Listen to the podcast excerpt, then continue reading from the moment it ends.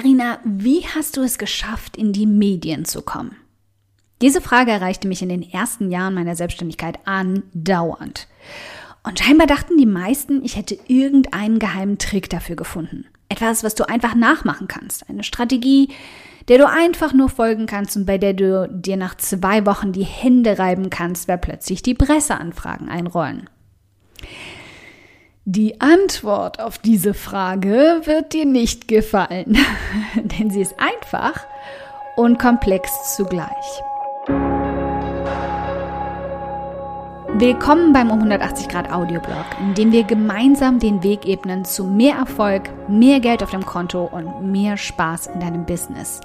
Denn genau damit wirst du dann Großartiges in der Welt verändern.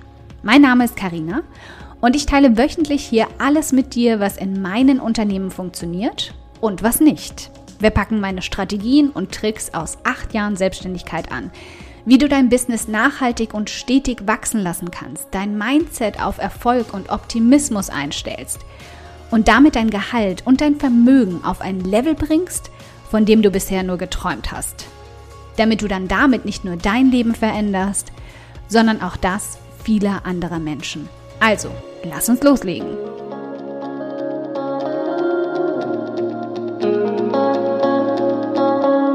Folge 163 so wirst du von den Medien entdeckt.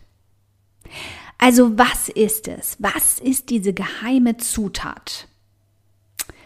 Steh für etwas, über das es sich zu schreiben lohnt. Zunächst einmal würde ich also gern jeder, die diese Frage stellt, ein paar Gegenfragen entgegenwerfen. Worüber sollte jemand schreiben, wenn sie oder er über dich schreibt? Was macht dich so besonders, dass jemand über dich berichten sollte? Was macht dich einzigartig, interessant genug und spannend, dass man über dich schreiben sollte?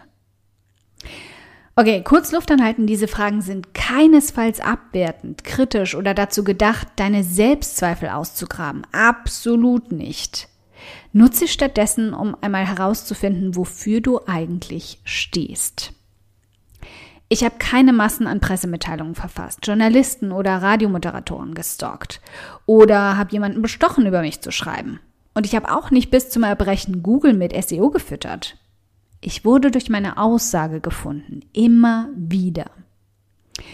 Also, warum Medien dich anfragen würden, egal ob Medien, Print, Radio oder Online, sie suchen stetig nach drei Dingen. Neuem, innovativen Content, bist du anders als alle anderen? Bist du interessant? Vorbildern. Wenn du für Menschen als Vorbild giltst, bist du schon attraktiv für jedes Medium. Glasklare Themen. Es gibt ein Thema, bei dem dein Name in den Suchergebnissen immer als erstes aufploppt, dann hast du gewonnen. Es gibt also drei Arten, um dich für die Medien interessant zu machen. Sei anders, sei einzigartig. Dazu lässt sich schwer eine Anleitung erstellen und es lässt sich auch schwer erzwingen. Aber versuch einfach mehr auf deinen Instinkt als auf Normen zu hören. Zeig, wer du wirklich bist und steh dazu. So etwas macht super attraktiv und anziehend und damit auch anziehend für Medien. Jede von uns hat in ihrem Lebenslauf etwas, das sie besonders macht. Du kannst dir einreden, dass es nicht so ist, aber ich glaube fest daran. Wenn es um Menschen hinter einem Angebot, einem Blog oder einem Unternehmen geht, dann ist nichts so einprägsam und bindend wie ein Mensch mit einer Lebensgeschichte. Lass genau das einfließen. Nutz deine Lebensgeschichte für deinen Erfolg. Sei ein Vorbild. Mit dem, was du tust, solltest du andere inspirieren. Das muss allerdings auch erst einmal sichtbar werden durch Kommentare, Testimonials und Nachrichten. Also konzentriere dich darauf, anderen Menschen zu helfen und sie mit deiner Art, deinem Leben und dem, was du tust, zu ermutigen, es dir nachzutun, bis man die Beweise dafür auf all deinen Kanälen finden kann. Die wichtigste Regel dabei, sei authentisch. Schummler, Imposter und Fakes werden schnell enttarnt und unglaubwürdig. Sei deine eigene Marke. Diesen Punkt kannst du relativ einfach beeinflussen. Und das war es auch, was mich bereits nach sechs Monaten in ein großes Online-Magazin gebracht hat. Finde heraus, wofür du stehst und etabliere dich in deinem Bereich als eine Marke. Wie das geht? Finde deinen Sweet Spot. Zeig, wofür du stehst und weiche nicht davon ab. Okay, Disclaimer. Ich bin kein großer Fan des Wortes Nische, auch wenn dieses Wort den Nagel auf den Kopf trifft. Es ist zu durchgekaut und hat einen leicht nervigen Unterton. Also versuche ich es mal dir anders zu erklären. Eine Nische ist ein Thema. Deine Nische ist eine Marktlücke. Und eine Nische kann all das sein, bei dem mehr Nachfrage und Interesse als bestehendes Angebot existiert. Finde also heraus, wo es ein Bedürfnis gibt und still es. Und darüber hinaus solltest du streamlinig sein. Das ist eines der neudeutschen Wörter, die du von mir häufiger hörst, wenn wir uns über dieses Thema unterhalten. Und was genau es bedeutet, sei überall in der gleichen Art vertreten. Sei nicht auf Facebook ein Künstler, auf Twitter ein Privatmensch und auf deinem Blog eine Businessfrau. Stell überall das gleiche Bild von dir dar. Ich lasse dich nun noch an einem kleinen Geheimnis teilhaben. Als ich mein erstes Online-Business, Pink Compass, den Reiseblog für alleinreisende Frauen, erschaffen habe, war mir klar, ich muss glasklar zeigen, wofür ich stehe. Überall und immer und eindeutig. Also wählte ich Pink als deutliches Signal dafür, dass ich für Frauen schreibe. War das klischeehaft? Auf jeden Fall. Hat es eine klare Aussage? Definitiv.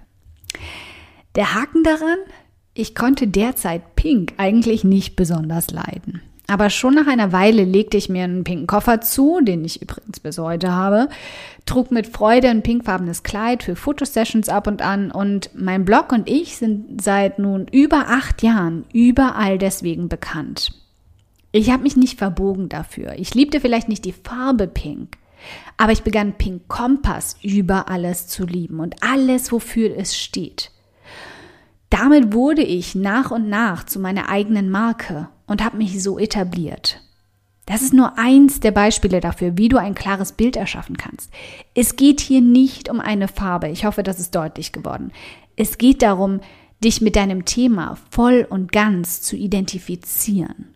Viel wichtiger als die Farbe Pink war es, dass ich immer wieder und überall deutlich gemacht habe, dass ich die geborene Alleinreisende bin und nicht nur so tue, als ob und heimlich nachts in meine Kisten heule, weil ich allein reisen muss.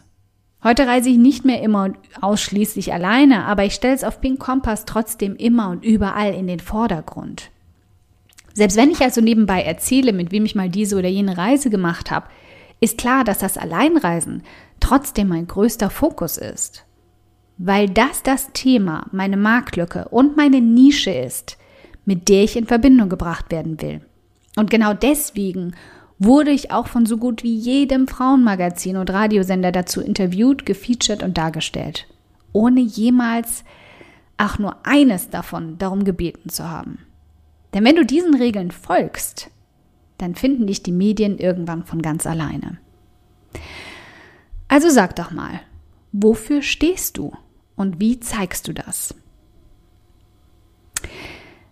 Als kleine Anmerkung noch, wenn deine Zeit jetzt reif ist, dann halt auf um 180 Grad und hier im Audioblog die Augen und Ohren offen. Im September öffnet die Femi Ninjas Akademie wieder interaktiv ihre Türen. Darin bringe ich dir bei, wie du dein eigenes Online-Business von Null auf erschaffst, damit Geld verdienst und nachhaltig dein Leben veränderst. Dankeschön fürs Zuhören. Ich freue mich riesig, dass du heute hier dabei warst. Und wenn du diese Folge absolut geliebt hast und kennst eine liebe Person, der du auch gern einen kräftigen Aha-Moment damit verpassen möchtest, dann bitte teil sie mit ihr. Es bedeutet mir wirklich viel, wenn ich so viele Frauen wie möglich damit erreichen kann. Deshalb tu mir doch den Gefallen, wenn der Audioblog bei dir immer wieder absolut den Nerv trifft und schenk mir eine Handvoll Sterne auf iTunes dafür und teil die Folgen mit deinen besten Business-Freundinnen. Gib definitiv fette Karma-Punkte, kann ich dir versprechen. Und bis wir uns in der nächsten Folge wiederhören, wünsche ich dir ganz viel Erfolg.